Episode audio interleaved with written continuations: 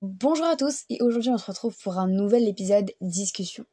Donc ça fait un petit peu de temps que vous suivez l'évolution de cette chaîne. Les épisodes discussion sont des épisodes qui sont pas du tout travaillés et euh, en général je prends un ou plusieurs sujets et j'en traite pendant 10 euh, ou 20 minutes. Aujourd'hui on va donc parler de non-binarité, d'expression de genre et des stéréotypes qu'on a dans notre société. Sans plus tarder on va directement pouvoir commencer et tout ça c'est une très bonne écoute à vous. En ce moment, je suis donc en train d'écouter sur Spotify Coming Out.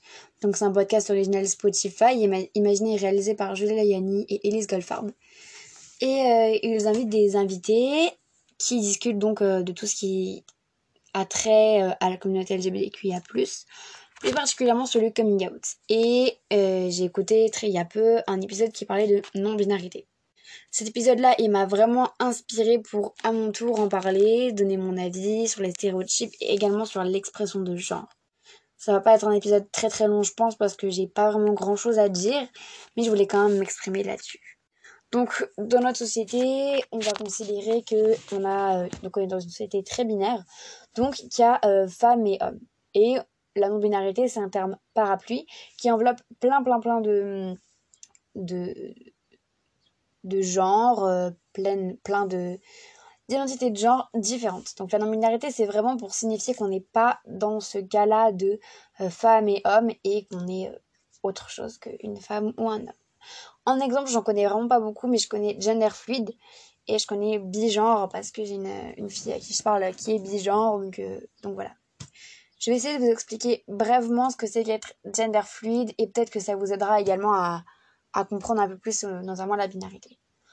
Donc euh, c'est un exemple que j'ai vu dans une vidéo euh, YouTube sur Paint où c'est une fille du coup qui parlait également de non-binarité. J'ai trouvé cette explication claire, vraiment précise, j'ai adoré. Donc je vais vous en faire part aujourd'hui. Donc c'est comme si on considérait le genre comme une échelle. Vous avez le genre féminin et le genre masculin et qu'on a un petit curseur qui nous permet de nous déplacer dans cette échelle des genres. C'est ça être gender fluid être bigenre, donc c'est un peu plus compliqué pour moi à, expliquer. Donc ce que je vais faire, c'est que je vais lire euh, le témoignage et l'histoire de la personne à qui je parle sur, euh, Instagram, donc qui s'appelle Maeva, qui a 13 ans et qui est bigenre. Donc on va directement aller chercher la photo et le témoignage dans la galerie. Donc euh, Maeva, c'est une fille que j'ai rencontrée il y il y a un peu de temps maintenant et qui était vraiment à la recherche euh, de son genre. Alors en fait, je suis bigenre, ce qui signifie que j'ai deux genres à la fois. Et mes deux genres sont féminins et non binaires, mais je suis aussi gender flux, ce qui veut dire que mon intensité de genre varie dans le temps. En gros, je reste toujours dans les genres féminins et non binaires, mais l'intensité de chacun varie. Par exemple, un jour je peux être 100% fille, l'autre jour 60% non binaire et 40% fille. Voilà. Donc euh, c'est ça euh, le bigenre. Personnellement, j'ai pas tout de suite compris vraiment ce que c'était que être bigenre. Euh, j'essaie de me documenter de plus en plus sur les, les genres, etc. Parce que c'est intéressant et c'est important, je trouve, d'aller vers ça. Mais voilà, donc en gros, c'est ça être bigenre. Ça peut donc varier. le sujet principal aujourd'hui, ça va être plus l'expression de genre parce que j'ai beaucoup de choses à dire par rapport à l'expression de genre on est dans une société qui est tellement binaire, qui a été créée pour être binaire, euh, qu'aujourd'hui on considère que les hommes doivent avoir une barbe euh, très très fournie, porter seulement des pantalons, être viril et ne jamais pleurer. Que les hommes peuvent passer leur journée à jouer aux jeux vidéo en se grattant les couilles et que les femmes doivent faire à manger, s'occuper de la famille et des enfants. Euh, il y a vraiment une masculinité toxique qui tourne autour des hommes qui vraiment c'est cette culture de la masculinité toxique qui va rejeter tout ce qui va être entre guillemets féminin. Et euh, voilà parce que la, la masculinité toxique c'est également considérer le féminin comme inférieur à vous et donc euh, se permettre de dire des choses très déplacées faire des choses très déplacées et euh, plein de trucs comme ça on voit également dans cette société binaire et dans cette expression de genre très très binaire et genrée que la femme doit euh, porter des robes, avoir les cheveux longs, sentir bon, euh, être, euh, être amie avec les hommes, pas être ridicule, ne pas jouer aux jeux vidéo parce qu'une femme qui joue aux jeux vidéo ou qui fait du sport est forcément nulle. elle doit s'occuper de la maison, des enfants, faire bien la cuisine elle doit être rassurante, maquillée mais pas trop. Et il y a des tas encore de stéréotypes et de choses qui sont imposées par rapport aux femmes. Et des choses qui font dans la société une femme qu'une femme en est une vraie.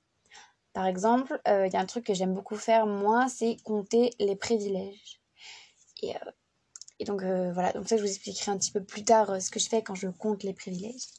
Et donc, pour être une bonne femme dans la société, il faut être mince, avoir les cheveux blonds, se maquiller, porter des robes, être amie avec des hommes, être douce, être très douce, savoir bien faire la cuisine. Il y a plein d'autres choses encore. Hein être euh, cultivée, sage, pas parler trop fort, pas être trop revendicative, surtout ne pas être féministe parce que c'est très très grave, et surtout euh, être blanche et mince. Et ça c'est quelque chose qui va qui est extrêmement problématique aujourd'hui.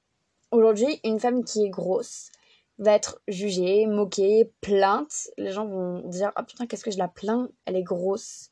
Alors qu'à aucun moment être gros, c'est être c'est un un problème. Et donc dans la société, une femme pourra avoir tous ces critères, c'est-à-dire porter des robes, être douce, etc. Mais elle sera grosse. Et donc ça fera d'elle une fausse femme. Et euh, parce qu'elle est grosse, les gens vont, vont la traiter comme moins qu'une femme. Ça c'est un très gros problème, mais c'est la même chose avec les femmes qui sont racisées.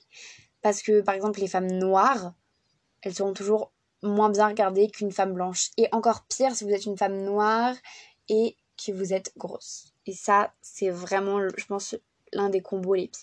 Ça va directement nous amener du coup à euh, l'activité que je fais le plus souvent, donc compter les privilèges des personnes. Et donc je vais vous ramener directement à euh, ce que je fais avec mes amis. Donc je vais vous dire donc trois de mes amis, donc Alan, Sophia et Isis. Et c'est des personnes où je compte très souvent leurs privilèges. J'aime beaucoup faire ça. Donc on va compter le nombre de contre-privilèges qu'ils ont et on va opposer ça aux privilèges. Donc on va commencer par Sophia. Sophia est une femme, elle a donc perdu un privilège. Cisgenre et hétéro, elle en gagne deux. Malheureusement, c'est une racisée, donc elle est arabe, donc elle a perdu quelque, un, un privilège. Elle est également musulmane, elle a donc perdu un autre privilège. Sophia aura donc perdu trois privilèges et on va donc y opposer Alan. Alan est un homme, il en a gagné un. Il est cisgenre, il en a gagné un.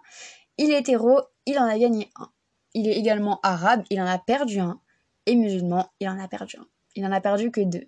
Et le simple fait d'être un homme vous enlève le fait euh, de perdre un privilège. Sophia, moi et Isis, nous perdons direct un privilège d'avance. C'est couru d'avance que nous en perdons un. On va donc compter le nombre de privilèges de Isis. Isis a, donc c'est une femme, donc elle a perdu. Euh, racisée, donc elle est asiatique, elle en a perdu. Et elle est musulmane, elle en a également perdu un. Donc elle a également perdu trois privilèges. Quant à moi, je suis une femme, j'ai perdu un privilège. Je suis blanche, donc j'en gagne un. Française, donc j'en gagne un. Euh, athée, donc j'en gagne un. Euh, cisgenre, j'en gagne un. Et non hétéro. Voilà. Donc j'ai perdu, quant à moi, deux privilèges le fait d'être, si je n'avais pas été une femme, je n'aurais perdu qu'un seul privilège. Et le fait de ne pas être racisée, ça ne fait pas perdre de privilèges non plus. Et donc c'est là qu'on peut voir la charge mentale euh, que peuvent avoir les femmes de la société. Souvent on dit ah mais le, par exemple le, foot féminin c'est nul, mais parce que ou euh, ça le truc féminin c'est nul ou les e-games le truc c'est nul. Féminin. Parce que les femmes partent avec euh, un handicap. Un handicap, un quelque chose qui est perdu d'avance.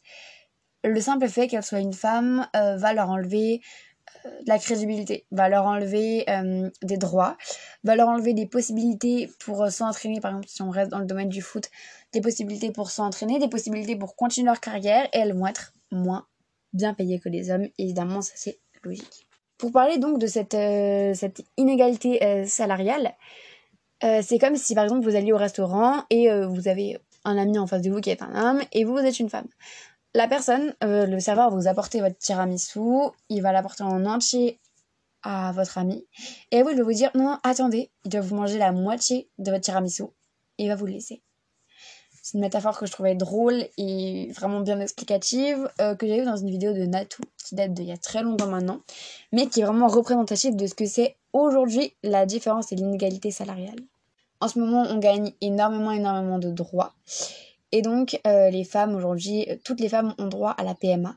Donc, les femmes seules et les femmes lesbiennes. Donc, c'est très bien. Petit point positif, l'obtention des droits.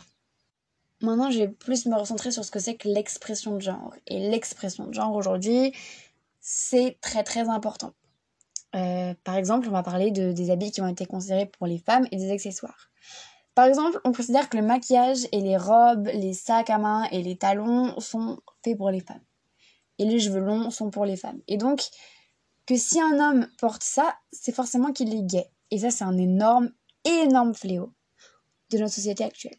Un homme qui portera une robe ou du maquillage, tout de suite on va dire Ah, mais vous êtes gay. Alors que, pas du tout c'est encore associé euh, à une expression de genre, à une sexualité, encore une fois. C'est très très très problématique. Ça également. Moi, mon rêve, ce serait que les hommes hétéros euh, puissent tout simplement porter des robes, du maquillage, des talons, parce qu'ils aiment tout simplement, et non pas parce qu'ils sont gays ou quoi que ce soit, puisque ce sont des hommes hétéros, donc ils peuvent porter ce qu'ils veulent. Et hum, si j'avais hétéro et que j'avais été hétéro et que j'avais eu un copain, mon rêve aurait été qu'ils mettent des robes et qu'ils ne se sentent pas euh, inférieurs. Et en fait, mettre des... en fait, ça rajoute encore une fois le poids de les filles sont en dessous des hommes. Et c'est notamment la base de l'homophobie. L'homophobie étant centrée sur le fait qu'une personne gay euh, soit efféminée donc, et donc c'est encore rabaisse encore une fois la femme, que un homme gay donc se fasse pénétrer. Donc en voyant que la pénétration, ça montre que c'est une forme de soumission et être moins fort que l'homme. Et donc, ça ramène encore une fois à cette question de sexisme et d'homophobie, puisque l'homophobie est aussi la gayphobie, en particulier pour cette fois-ci, et également sexiste. Également, le fait qu'une femme porte des affaires d'homme, euh, on va dire que c'est un garçon manqué. Et ce terme garçon manqué est très très très problématique. Inutile de vous parler pour, de vous dire pourquoi. Mais le terme garçon manqué est vraiment, vraiment, vraiment, vraiment, et j'insiste sur ça, est vraiment problématique et c'est un, un, fléau de notre société. Parce que parce qu'une femme euh, ou une petite fille jouera euh, aux voitures, bah, ce sera un garçon manqué. Et que des femmes elles-mêmes se considèrent comme garçons manqués, ça aussi c'est un problème, parce qu'elles se considèrent comme garçons manqués, parce qu'elles sont un peu plus viriles, pensent-elles, que les autres femmes, elles sont un peu plus attirées par des choses qui sont considérées comme des trucs d'hommes. Par exemple, elles sont attirées par la moto, ou, ou elles mettent des pantalons, ou, elles ont les cheveux très courts. Et c'est ça qu'on va considérer dans notre société comme un garçon manqué. Alors que c'est juste une femme qui a les cheveux courts, qui aime la moto, et qui est peut-être un peu plus virile que les autres. Donc voilà. C'était vraiment, franchement, je vais arrêter cet épisode ici. C'est un épisode qui est vraiment du grand n'importe quoi. Mes propos sont pas du tout euh, clairs, mais c'est un petit peu le but euh, de cette série-là, de cette série de discussions. Euh, c'est déjà le sixième épisode, ça passe tellement vite. C'est vraiment un podcast que je prends toujours autant de plaisir à tourner toujours autant de plaisir euh, à vous faire découvrir de nouvelles lectures. Donc en ce moment, on lit 35 kilos d'espoir. Et on va bientôt commencer de, nouvelles lectures, donc je vous en dis pas plus, je vais pas vous spoiler. Voilà. On va commencer bientôt de nouvelles lectures, donc voilà. Je suis très très fière de réussir à tenir cette chaîne de podcast, euh, d'évoluer euh, au maximum parce qu'on est déjà à la deuxième saison. donc pour moi c'est génial en fait d'en arriver à la deuxième saison, c'est un rêve. Et, et voilà, et ça m'aide aussi à euh, tourner les podcasts. Ça m'aide aussi à prendre confiance en moi, prendre confiance en ma voix, euh, arriver à mieux lire, mieux m'exprimer à l'oral, essayer de parler moins vite aussi. Parce que, en fait, en s'enregistrant et en réécoutant ces podcasts, je me rends compte que, bah, que, je parlais que je parle très vite, que je lis très vite et que c'est vraiment chiant et incompréhensible. Donc vraiment, c'est un, un effort aussi pour moi et ça c'est un bon entraînement aussi pour l'oral du brevet. Sur ce, euh, je vais vous laisser euh, avec cet épisode qui a été vraiment un bric-à-brac, un n'importe quoi total. Et je vais vous laisser euh, tout de suite. Je vous souhaite une très bonne écoute des prochains épisodes et on se retrouve très bientôt pour un nouvel épisode. Ciao